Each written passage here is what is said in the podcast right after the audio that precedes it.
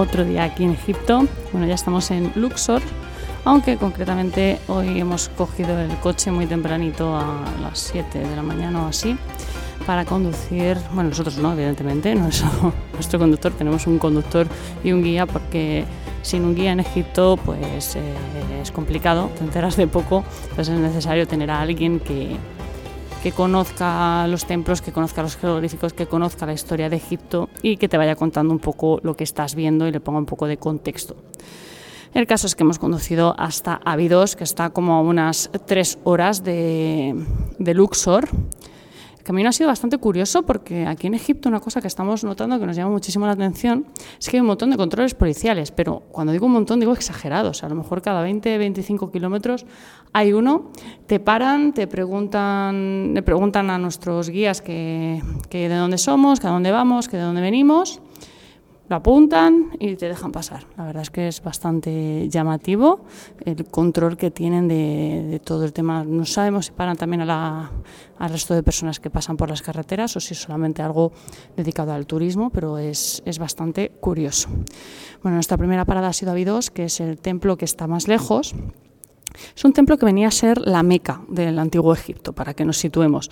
Un lugar de peregrinación de la antigüedad, porque era el templo dedicado a Osiris, ¿vale? Y Osiris era el dios de los muertos. Así que era un sitio de paso prácticamente obligado. Además, en el templo hay una tumba de Osiris, porque bueno, lo que cuenta la, historia es que que a Osiris le asesinó su hermano, engañó, le, mató, entonces allí hay una tumba para, para Osiris, que es algo bastante inusual porque los dioses evidentemente no suelen tener tumbas porque no suelen morir.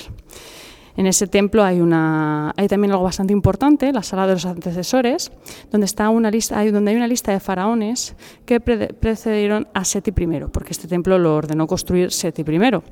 Los nombres están dentro de cartuchos, que es como se llama la línea que rodea los nombres. De hecho, la línea, si está cerrada, el cartucho, si está cerrado, es un nombre de faraón, y si está abierto, son dioses.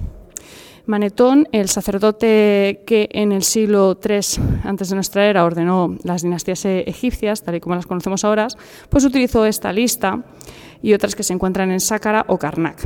Que por cierto, el tema de enumerar a los faraones pues es cosa de los historiadores, ¿vale? Ellos ellos, bueno, esto lo hacían para simplificar, porque los egipcios no lo hacían así, ¿vale? Ellos identificaban a los monarcas por su nombre de coronación y sus títulos. Por ejemplo, Tutmosis III, por decir alguno, pues era Menkeper que tenían, ellos tenían como hasta cinco nombres, el de nacimiento y otros, más, otros cuatro más que adquiría al inicio de su, de su coronación, que venían normalmente a hacer simbología respecto a los, a los dioses. Por eso tenemos a Tutankamón, ¿vale? por Amón y demás. De hecho, ellos ni siquiera se llamaban faraones. La palabra faraón viene de la pronunciación hebrea de la palabra egipcia por pirá, que significa la gran casa, que era la etiqueta que se utilizaba para el rey alrededor del año 1450 antes de nuestra era, un poco como las, las casas de Juego de Tronos, ¿no? Pero ellos llamaban a los faraones Nisu o Getep Dinisu, que ese era el nombre que tenían sus monarcas. La verdad es que tuvo que ser fascinante descubrir que en estas paredes había escrito algo, algo así, o sea, tuvo que, ser un pasote pasar de ver eh, dibujos y de ver, bueno, lo que vemos nosotros ahora mismo, porque la verdad es que nosotros como jeroglífico no hablamos, pues vemos dibujos y si es verdad que gracias al guía y alguna cosilla que nos va enseñando, hay cositas que entendemos, pues sabemos cómo identificar a Isis, que siempre aparece un trono, sabemos cómo identificar a Ra, el sol, y demás, pero evidentemente pues estas paredes para nosotros no pasan de, dibujos. Y bueno, en su momento cuando, cuando se descifró la, escritura jeroglífica en 1822, pues tuvo que ser una revelación entender que aquí estaba escrita la, historia de, de los faraones, la historia de Egipto. Concretamente fue Champollion el encargado de, descifrar esta, este lenguaje. Era un genio de las lenguas. Hablaba desde niño como cinco o seis idiomas, entre ellos el copto, que fue un poco la clave para realizar este hallazgo. Pero para entender por qué y cómo eh, descubrió Champollion el, el, jeroglífico, pues bueno, pues hay que saber un poco eh, en qué consiste, ¿no? Eh, eh, los egipcios tienen tres escrituras. La iriática, que es un nombre que viene del griego, significa sacerdotal, se lo puso Clemente de Alejandría en el siglo II, que se utilizaba para los papiros y los textos religiosos, científicos, literarios y demás. Era una escritura como más rápida que los jeroglíficos, estaba ligada a ellos, pero no era jeroglífico. Teníamos la demótica, que era la escritura corriente, se escribía de derecha a izquierda, surgió en la última etapa del Antiguo Egipto. era un derivado del iriático. Fue Herodoto quien creó este término para diferenciar esta escritura de la iriática y de la jeroglífica, y significa popular. Se utilizaba en textos económicos y literarios y el iriático pues, se quedó para los textos religiosos. Y la última vez que se usó fue en el templo de Isis, en Philae, en el año 452 de nuestra era. Los jeroglíficos eran la escritura sagrada reservada para los templos, monumentos, tumbas y demás. El último, pues igual, en Philae en el año 394 después de nuestra era. Total, que como os decía, Champollion hablaba copto, ¿vale? ¿Y qué es el copto? Pues el, el copto es una, una, lengua que desciende del egipcio demótico. Era la lengua que hablaban los cristianos en Egipto y que siguió, se siguió utilizando mucho tiempo después de los jeroglíficos, aunque utilizando el alfabeto griego, con algunos signos demóticos. Gracias a que Champollion conocía el copto, pues pudo descifrar la piedra roseta, el famoso decreto real que encontraron los franceses, con Napoleón en la cabeza, en 1799. La piedra está escrita en griego, en demótico y en jeroglífico. El demótico le resultó familiar y, bueno, atando cabos, pues llegó a unas conclusiones muy interesantes. Primero, que el alfabeto egipcio tenía 24 signos, solo consonantes, ya que consideraban que las vocales pues, solo servían para pronunciar las palabras. Segundo, y la clave de todo, que los egipcios tenían tres formas de leer sus jeroglíficos, como ideogramas, es decir, como ideas, o como palabras asociadas a un símbolo, como fonogramas o como sonidos, vamos, lo más similar a lo que hacemos ahora pues con eso, con ayuda de los cartuchos, ¿no? de los nombres de los faraones, concretamente Ptolomeo, que era el que aparecía en esta piedra roseta, pues por fin las paredes de las tumbas y los templos egipcios volvieron a contar una historia que había permanecido silenciada durante siglos.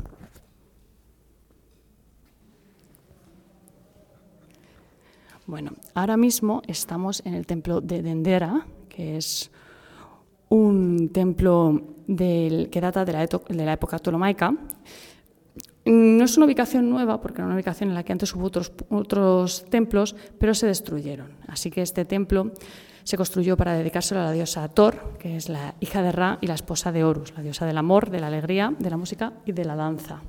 La verdad es que es, es impresionante el templo, nada más entrar hay unos, unas columnas con unos capiteles de, la diosa Thor, que son un espectáculo, están un poco destruidos por lo que nos han contado por los cristianos, que querían pues eliminar los símbolos paganos.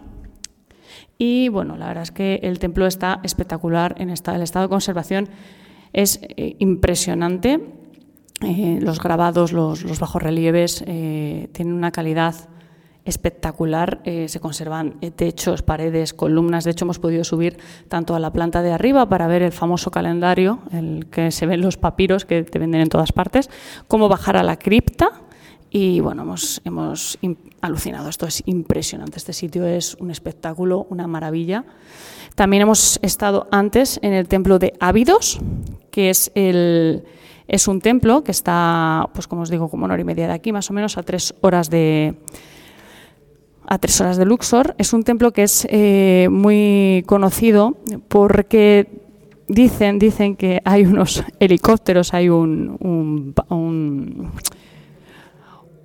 submarino escrito en el templo. Bueno, la realidad es que, como ha pasado, como solían hacer los faraones, escribían unos encima de otros. En este caso, Ramsés II escribió encima de su padre Seti. Y bueno, pues se sobreescribió el jeroglífico.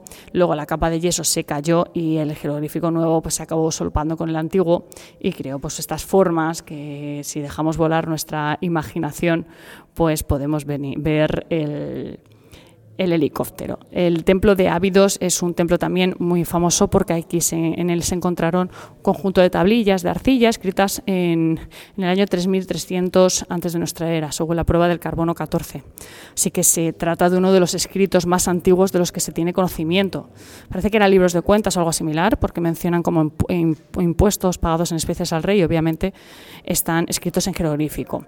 La verdad es que eh, es apasionante, sobre todo después de haber leído el libro del infinito en un junco, de Irene Vallejo, que te cuenta pues, el nacimiento del papiro y demás. De hecho, ayer estuvimos viendo cómo, cómo hacen el papiro, cómo lo, lo fabrican, nos pareció increíble. Es cierto que fue en el típico sitio en el que te quieren vender luego papiros a precio de oro y demás, pero bueno, la verdad es que simplemente ver cómo hacían el papiro nos, nos alucinó. Y bueno, la verdad es que el sitio en el que estoy grabando el podcast es espectacular. A ver si me hago alguna fotillo grabándolo para que lo podáis ver, porque mm, creo que no, no podría haber elegido una sala de grabación mejor. Y además, como no hay mucha gente, estamos nosotros solos pues bueno, no se me acopla nadie hablando ni me viene nadie a intentar vender cosas y no me interrumpe.